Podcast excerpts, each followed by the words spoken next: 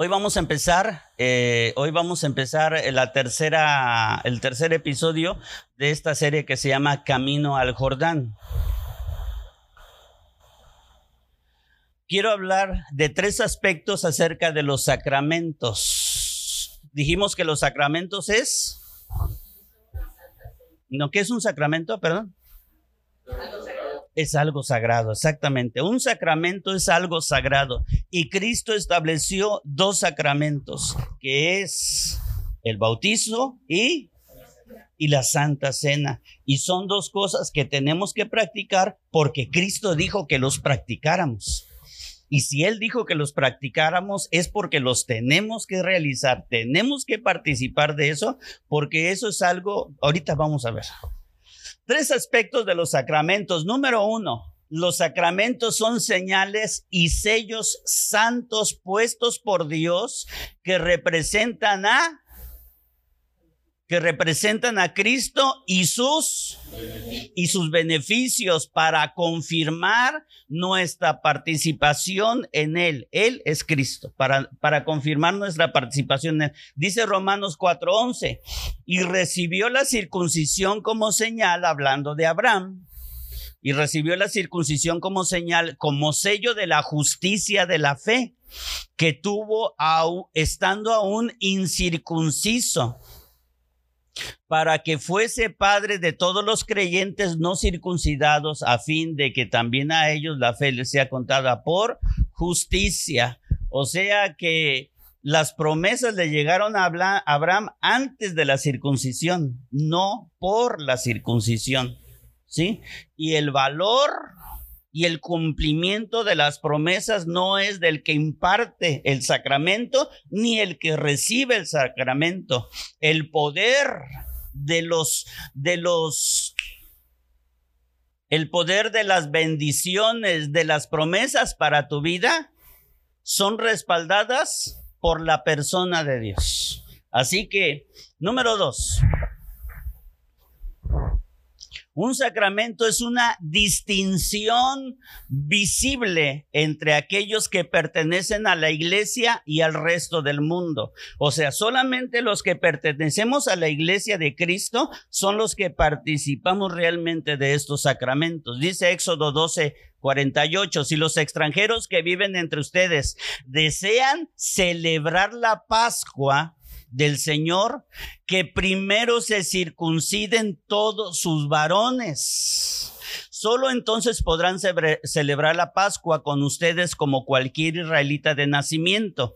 Pero un varón, un varón incircunciso jamás comerá la cena de la Pascua.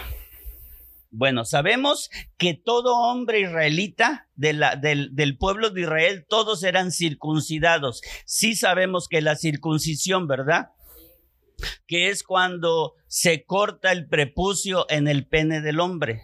Entonces, cuando Abraham fue circuncidado, cuando Moisés, cuando su hijo, cuando todos los hombres, cuando Josué circuncidó a todos los hombres de Israel, ¿sí? Bueno, eso era una señal porque la circuncisión no era practicada por ningún otro pueblo, solamente por el pueblo de Israel, porque Dios lo pone como una señal. Y para poder participar de las cosas sagradas de Dios, se necesitaba la circuncisión. Y fíjense que una persona que no fuera del pueblo de Israel sí podía participar de la Pascua, siempre y cuando él como que renunciara a todos sus derechos de que yo era yo, yo era, yo soy un persa, voy a, renunciar a toda mi nacionalidad de persa y voy a adquirir mi nueva nacionalidad como israelita. Bueno, entonces, pum, venía la circuncisión sobre él y ya era, ya era parte de él, él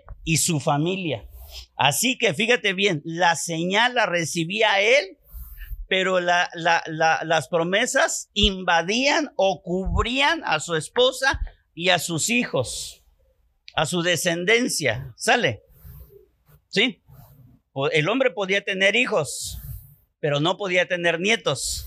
Pero si él recibía la señal de la circuncisión, las promesas no solamente eran para él, no solamente eran para su esposa, no, no solamente eran para sus hijos presentes, ponme atención en esto, sino que también eran para su descendencia, para sus nietos y bisnietos, los que todavía no conocía.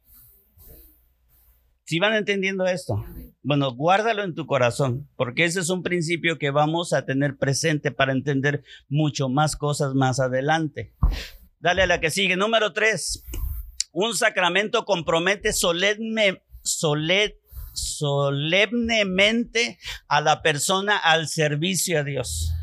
O sea, tú participas del, del, participas del sacramento bueno, eso hace que tú entres al servicio a Dios. Dice Primera de Corintios 10, ustedes no pueden beber de la copa del Señor y también de la copa de los demonios. La copa del Señor y la copa de los demonios. Una vez más, en esta vida solamente hay de dos. Solamente hay de dos sopas, Yolanda. No, no, no, no, que a mí me gusta la sopa de coditos. No, no, no, lo siento, Valeria. Aquí nada más hay de dos sopas. En esta vida solamente hay de dos. No hay que buscarle tanto, ¿no? Y ay, es que aquí está el Señor, pero yo tengo todas esas. No, no, nada más hay de dos sopas. ¿Sí? Y una vez más lo vemos, está la copa del Señor y la copa de los demonios. ¿De cuál quieres participar tú? Pues yo sé que me vas a decir de la copa del Señor.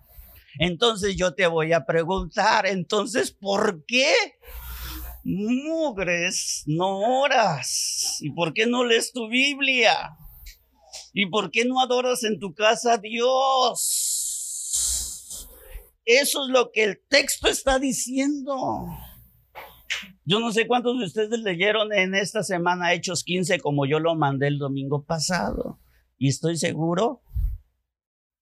Entonces, ¿por qué? ¿Por qué se nos hace fácil? Sí, pastor, yo quiero participar de la copa del Señor, pero prácticamente estamos haciendo lo contrario. Y también de la copa de los No pueden comer de la mesa del Señor y también de la mesa de los demonios. No puedes estar comiendo de una y de otra cosa. O sirves al Señor, te entregas al Señor, buscas al Señor, permaneces en la presencia del Señor o te vas para acá. Pero así como que de una y otra puedes participar, no se puede. No, no, no se puede, no se puede. Si no estás acá, por lo tanto estás acá. Y no hay vuelta de hoja, amados. No hay vuelta de hoja. Si no buscas al Señor, entonces vas a buscar esta mesa, la mesa de, los demonios. Ok, voy a continuar. Dale, la que sigue, por favor. Hoy vamos a hablar acerca, por eso todas las imágenes son así de un vinito y un pan. Espero que no despierte su hambre. Hoy vamos a hablar acerca del otro sacramento. La semana pasada vimos lo del bautismo. Hoy vamos a hablar de la cena del Señor y vamos a entender algo que quizá muchos de nosotros no hemos entendido o quizá nos hemos mal informado o por años hemos creído algo acerca de la cena del Señor, pero hoy vamos a ver algo algo más, ¿sí? A lo mejor ya lo sabes, y si lo sabes, lo vas a confirmar. La cena del Señor ha sido el sacramento central de la iglesia. O sea, si ha habido algo, si ha habido algo que ha sido central en la existencia de la iglesia durante todos estos siglos, ha sido la cena del Señor. Porque siempre la mesa, mira, siempre la mesa ha sido algo especial entre la vida del hombre, ¿verdad? Sí, vente, te invito a comer a mi casa. Vente, hay una hermanita que siempre nos invita a su casa. Sí. Y nos invita ahí un pescadito frito y, así, y una salsita bien sabrosa. Y bueno, y, son momentos especiales porque nos sentamos a la mesa y, y, tú no con cualquiera compartes la mesa. Bueno, Cristo también no con cualquiera quiere compartir su mesa solamente la quiere compartir contigo, no con cualquiera. Tú no eres cualquiera. Entonces la cena del Señor tiene esa centralidad en la vida de la iglesia. Sí, la cena del Señor se establece en un momento en el que se iba a practicar la Pascua. Fíjate que el Señor les dice, las ganas, la intensidad de las ganas que el Señor tenía. Entonces les dijo, Lucas 22, he tenido muchísimos, muchísimos, deseos de comer esta Pascua con ustedes antes de padecer. Si bien recuerdan, la Pascua nace en la salida de Israel de Egipto. Dios viene y dice que practicarán la Pascua. Bueno, de ahí y a través de todos los siglos, Israel vino a practicando la Pascua. Pero cuando llega ese momento, que era el momento, estaba, cuando Jesús dice eso, estaba a punto de ponerle un punto final al tiempo del Antiguo Testamento. Cuando tú te vas a Lucas 22, ahí es cuando empieza el Nuevo Testamento. Ahí con la cuando dice Jesús, este es el nuevo pacto de mi sangre, sangre de la alianza nueva y eterna, que es entregada por ustedes, etcétera, etcétera. Bueno, en ese momento ahí empieza el Nuevo Testamento. Cuando Jesús lo declara. El Nuevo Testamento no empieza con Lucas, no empieza con los escritos, ¿eh? empieza con la declaración de Jesús. Entonces viene, viene Jesús y les da a conocer sus deseos. Dice, tengo muchísimos deseos de practicar esta Pascua. Y viene y empiezan con la Pascua. Ya los, ya los discípulos ya tenían el, aposento listo, este, habían, ya tenían todo, el pan, el vino, todo, todo. Y de manera abrupta, de manera abrupta viene Jesús y establece la Santa Cena para la iglesia. Entonces viene el Señor y establece la Santa Cena al decir que ese pan que iban a comer era su cuerpo y que ese vino que iban a beber era su sangre. Y de estos dos elementos, que son el cuerpo y la sangre del Señor, se han desprendido dos principales y fuertes puntos de vista. Son dos teologías, son dos prácticas que giran alrededor de la cena del Señor. ¿Sí? Entonces, estas dos teologías se desprenden de la cuestión, se desprenden de una, de una cuestión, de una pregunta. Y la pregunta es, ¿cómo es que la presencia del Señor se encuentra en el sacramento? O sea, cuando nosotros u otros grupos eclesiásticos estamos practicando la cena del Señor, la pregunta es, ¿Cómo es que la presencia del Señor se encuentra en ese momento en el sacramento? Bueno, fíjate lo que dice Mateo 26. Y mientras comían, tomó Jesús el pan y bendijo, lo partió y dio a sus discípulos y dijo, tomad, comed, esto es mi cuerpo. Dice tomad, comed, esto es mi cuerpo. Así que Jesús estaba diciendo del pan. Jesús dijo, esto es mi cuerpo. Cuando la religión de Roma en la antigüedad estaban dando la misa en el desarrollo de la misa hay un momento en el que el sacerdote consagra el pan.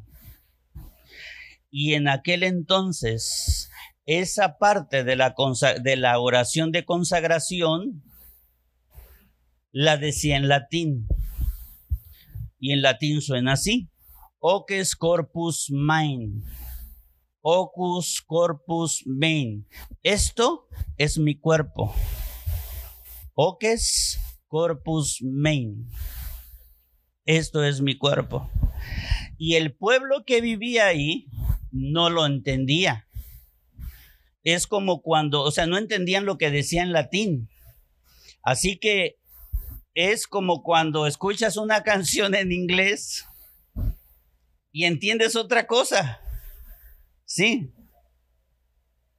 Es como cuando tú escuchas, por ejemplo, me da mucho, me da mucho este, mucha risa porque hay una canción de Michael Jackson que se llama Smooth Criminal.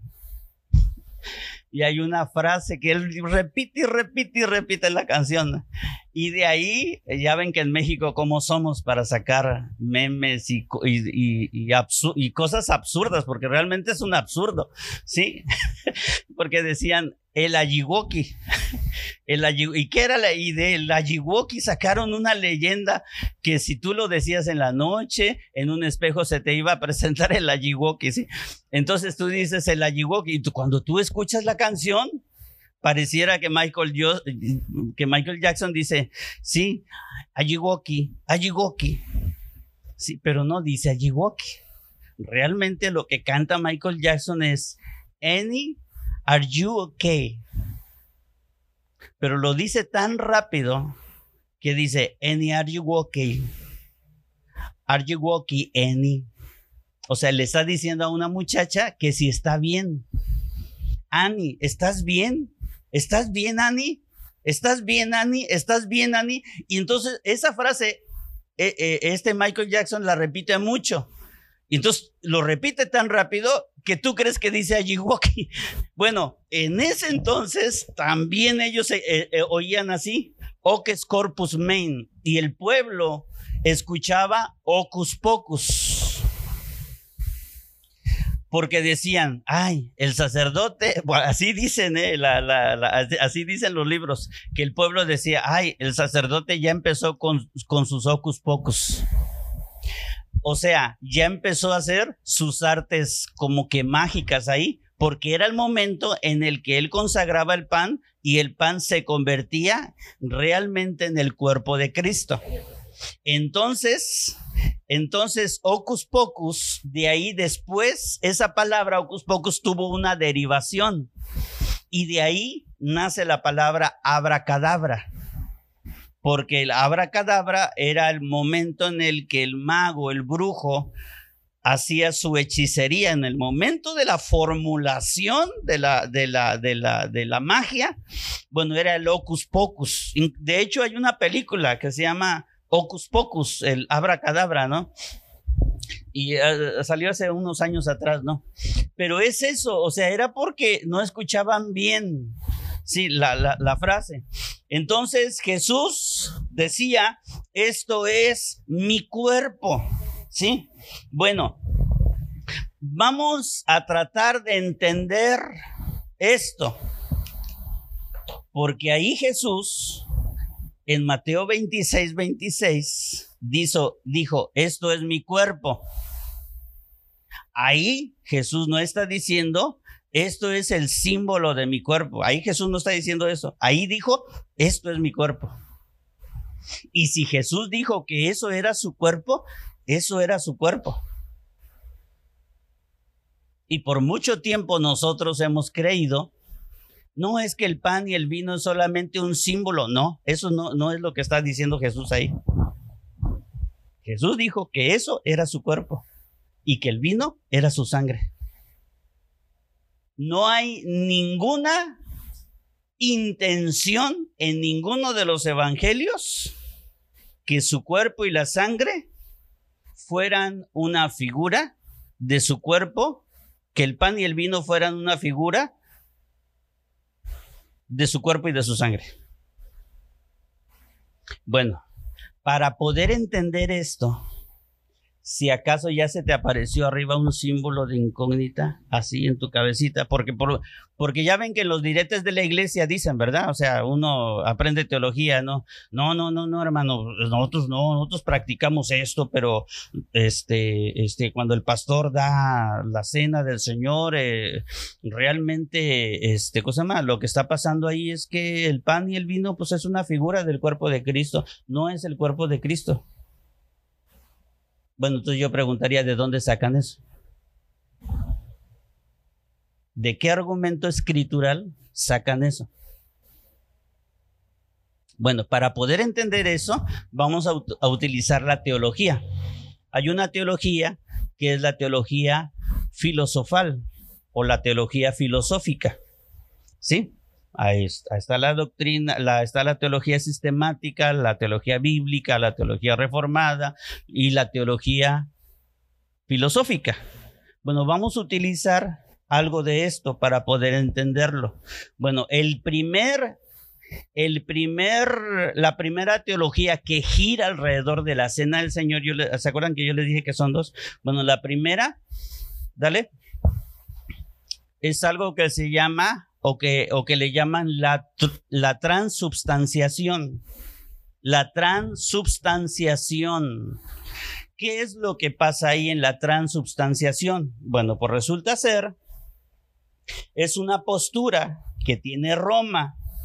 ¿De qué nos habla? Bueno, dice Roma que durante la oración de consagración se realiza un milagro donde los elementos ordinarios, pon bien atención, ¿eh? porque no quiero que al final vaya saliendo, no, es que el pastor dijo esto y yo creo que está mal y, pon atención.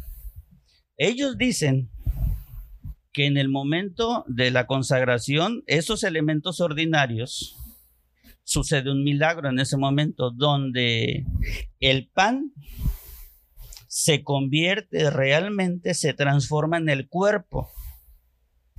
Y el vino se transforma en la sangre del Señor.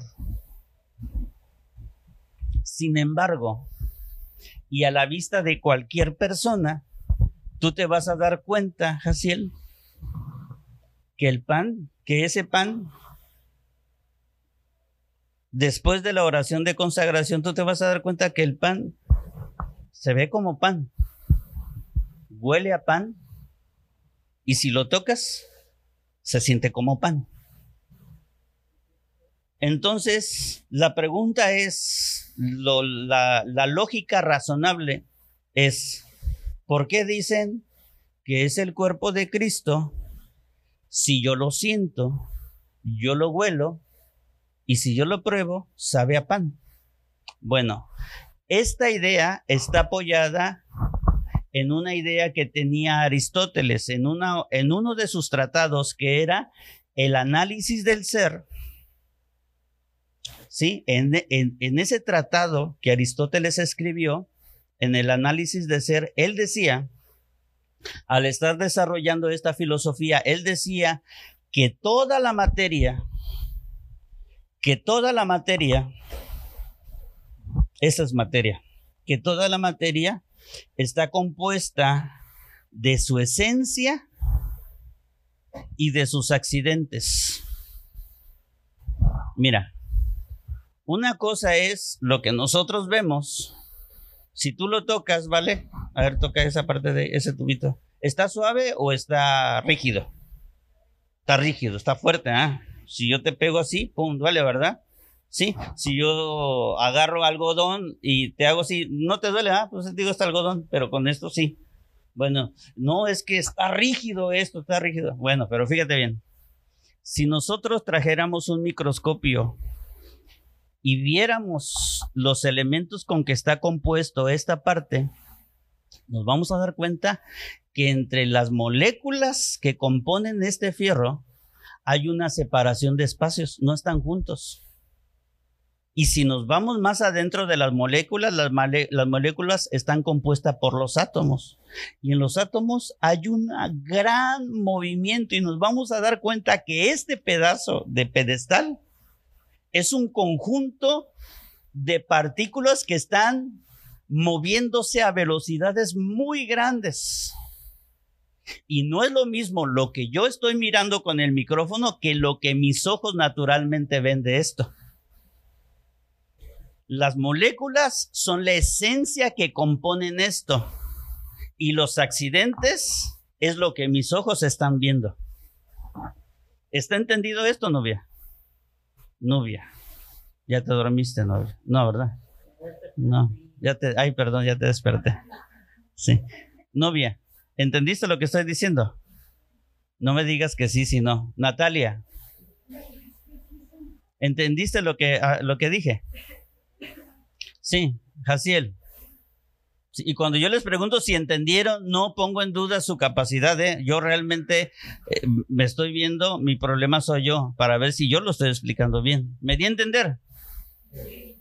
Bueno, una, una materia está compuesta de dos cosas, la esencia y los accidentes. Bueno, ellos dicen, bajo esta fórmula filosófica, escúchame bien, todo es filosofía, todo son pensamientos en, en, en, en, la vida del hombre, ¿sí? Bueno, bajo esta fórmula filosófica, ellos dicen que en el momento de la consagración del pan, Yolis, en el momento de la consagración del pan, lo que se transforma en el cuerpo de Cristo es su esencia, aunque sus accidentes permanezcan.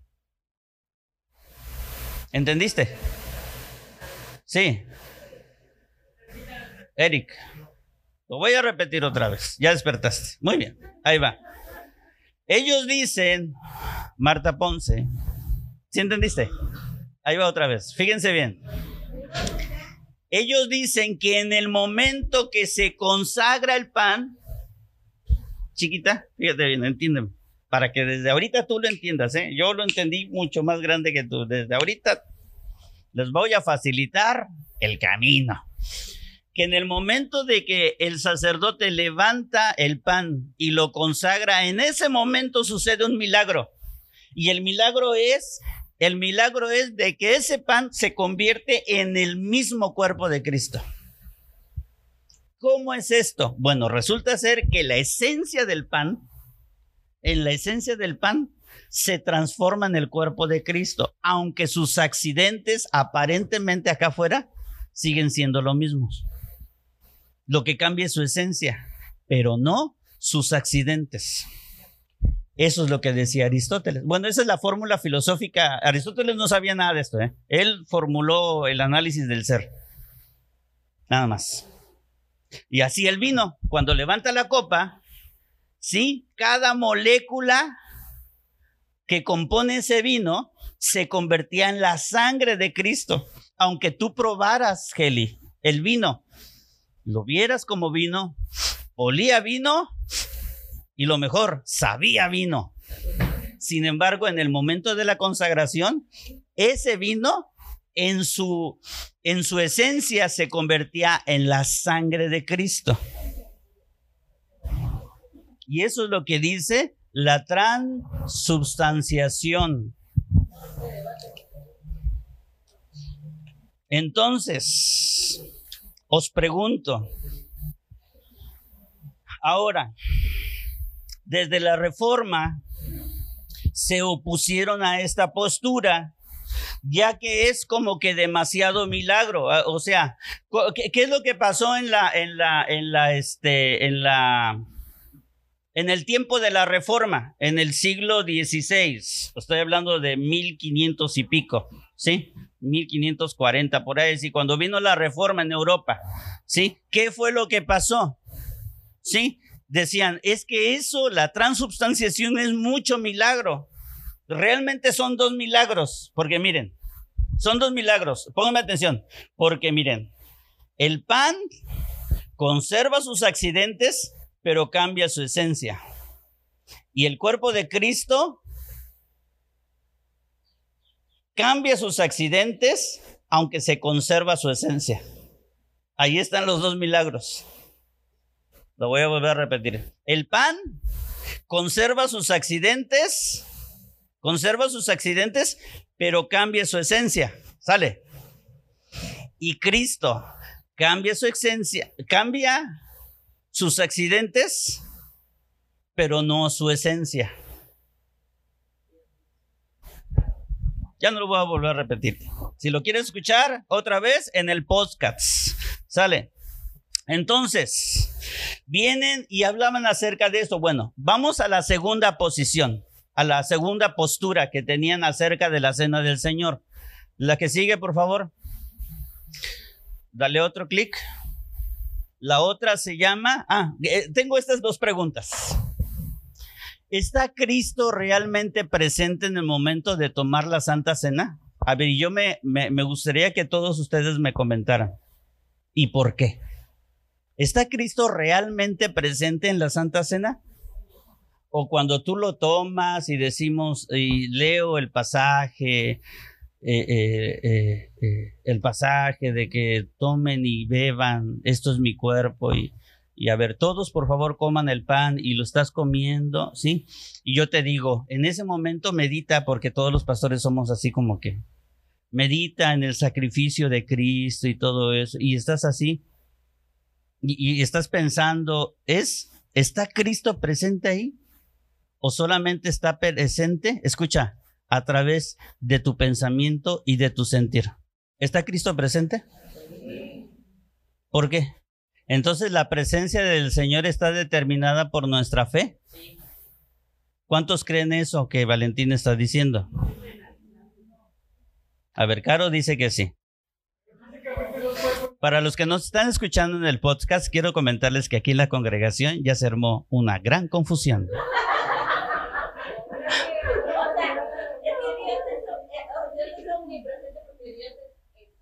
Dios es omnipresente porque Dios es espíritu, pero físicamente no está. Ok, ahora yo les pregunto, Yolis, a ver, yo les pregunto, cuando Cristo resucitó, ¿cómo resucitó? Heli, ¿con un cuerpo? ¿Con un cuerpo? Su cuerpo físico. ¿Y cómo estaba su cuerpo físico, Marta? ¿Cómo? Glorificado. Sí, estamos de acuerdo en, eso, ¿ah? que cuando Cristo resucitó, resucitó con un cuerpo glorificado, ¿sí? Cuando lo vieron ascender esas 500 personas que lo vieron ascender a los cielos, ¿vieron su espíritu o su cuerpo?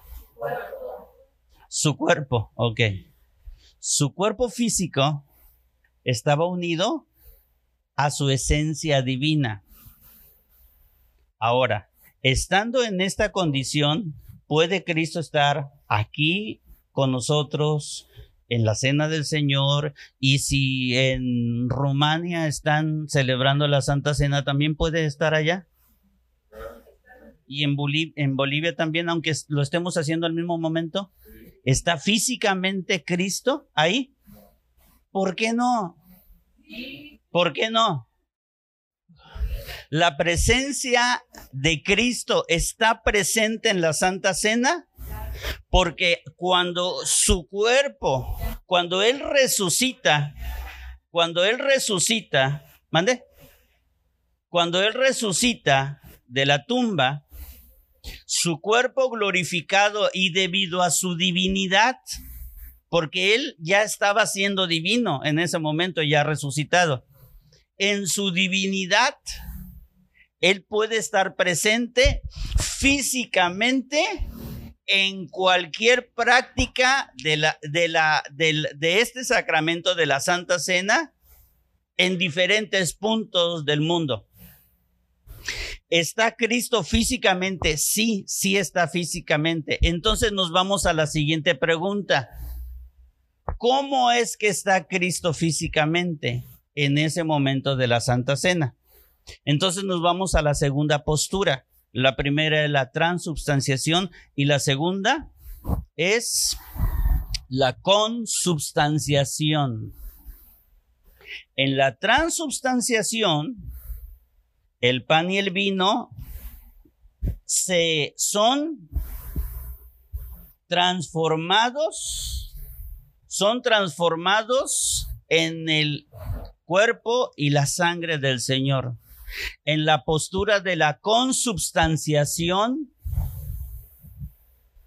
Cristo, a ver, váyanle apuntando ahí, lo voy a ir diciendo despacito. Cristo está físicamente en, con, a través y bajo los elementos del pan y del vino. Cristo está físicamente en, con, a través y bajo los elementos del pan y vino. En este sentido, la presencia de Cristo no está tomando el lugar del pan y del vino. O sea, el pan y el vino no se están transformando en el cuerpo y la sangre, sino que la presencia física, su esencia, su presencia de Cristo está, se añade al pan y al vino. La presencia de Cristo, cuando tú y yo estamos celebrando la cena del Señor, la presencia de Cristo está así, ahí. La presencia de Cristo no es mi imaginación, ni mis pensamientos, ni, ni lo que mis sentimientos estén, estén, estén ahí presentes. No, no, no, no, no. O sea, la presencia de Cristo está realmente con, en, a través del pan y del vino. Eso es la consubstanciación. Así que la presencia del Señor está añadida a estos elementos de manera invisible. No lo vemos, pero Cristo está ahí. ¿Sí? No lo vemos, pero Cristo está ahí. Ahí está la presencia del Señor.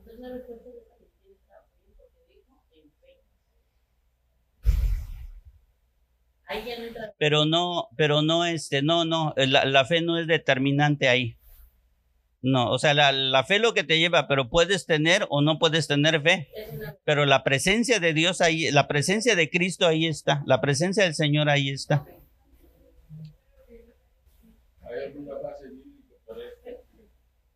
No, ninguna, es algo que yo me estoy inventando. No, no es cierto. El argumento el argumento está en Mateo 20. ¿De qué te ríes? De lo que contesta. Mateo 26 dice, esto es mi cuerpo. Ese es el argumento. Oques corpus mind. Esto es mi cuerpo. Y si Cristo dijo eso, ¿sí? Es que ahí está él. Ese es su cuerpo. Y ese es su sangre. ¿Sí? Sí, y ese es su sangre. Ah, ese es otro. No, no, ese, no, sí, esa es otra cosa, muy diferente. Cuando se nos dice que tengamos reflexión en lo que estamos haciendo, es que en ese momento, como dice Pablo en 1 Corintios 11, ¿sí? Podemos ser condenados por eso. no discernimos, Yolanda, no discernimos el cuerpo y la sangre. No la discernimos porque no sabemos que en ese momento la presencia de Dios, o sea, si Cristo en ese momento fuera un mero pensamiento o un mero sentir, en verdad yo creo que no hubiera mucha, mucho problema. Pero por eso Pablo nos llama a que a, a discernir ese momento. Porque en los tiempos de Pablo, dice ahí en 1 Corintios 11, que muchos se enfermaban y muchos morían.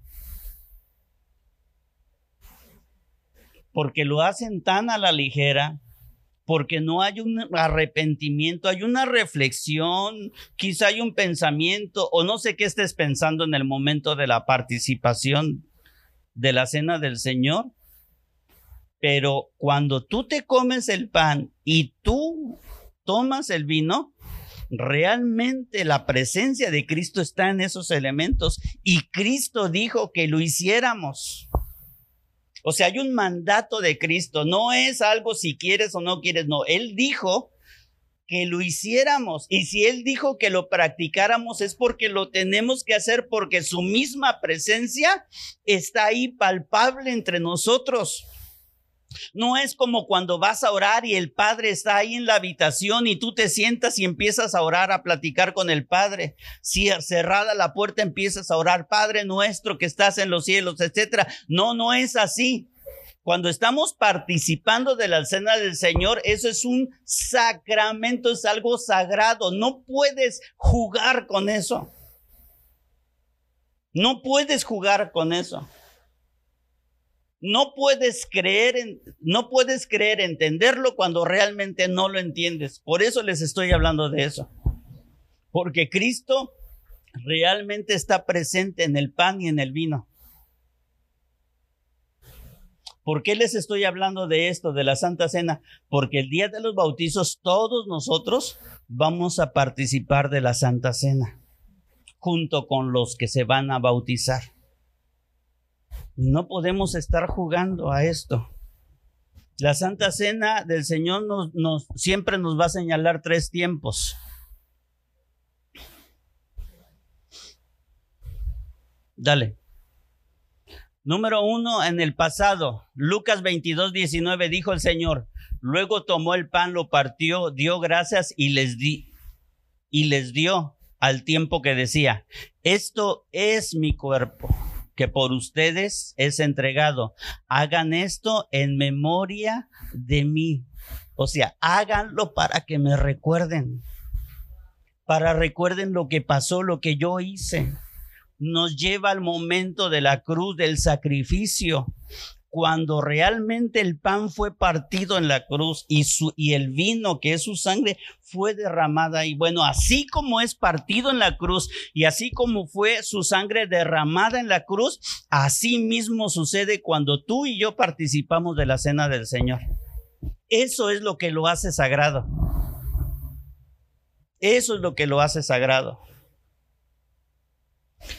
en el futuro. Mateo 26 dice, yo les digo que desde ahora no volveré a beber de este fruto de la vid. Fíjate, esto, esto es lo que nos trae mucha gran esperanza hasta el día en que beba con ustedes el vino nuevo en el reino de mi Padre. O sea, en las fiestas matrimoniales, nosotros, todos nosotros, junto con todos nuestros hermanos de todo el mundo y de todas las eras del hombre sobre la tierra, vamos a estar sentados, amados, en un lugar, en una mesa gloriosa y Cristo, el Cordero, el León, va a estar sentado en el trono y Él se va a sentar con nosotros y vamos nuestras manos tus manos van a sentir la copa donde va a estar el vino nuevo y nosotros vamos a participar de ese momento, amados. Va a ser un momento glorioso, va a ser el momento, amados, en el que vamos a palpar y la victoria no vas a abrazar la victoria, la victoria nos va a abrazar a nosotros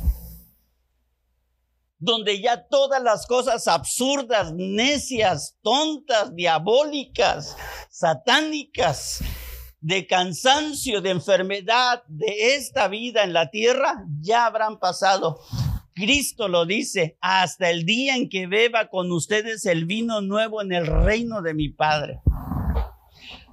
Ese es el pasado y el futuro. Luego en el presente, en el presente hay un beneficio presente de encontrarnos con el Cristo resucitado cada vez que participamos de la Santa Cena, que es lo que todo lo que les he venido diciendo.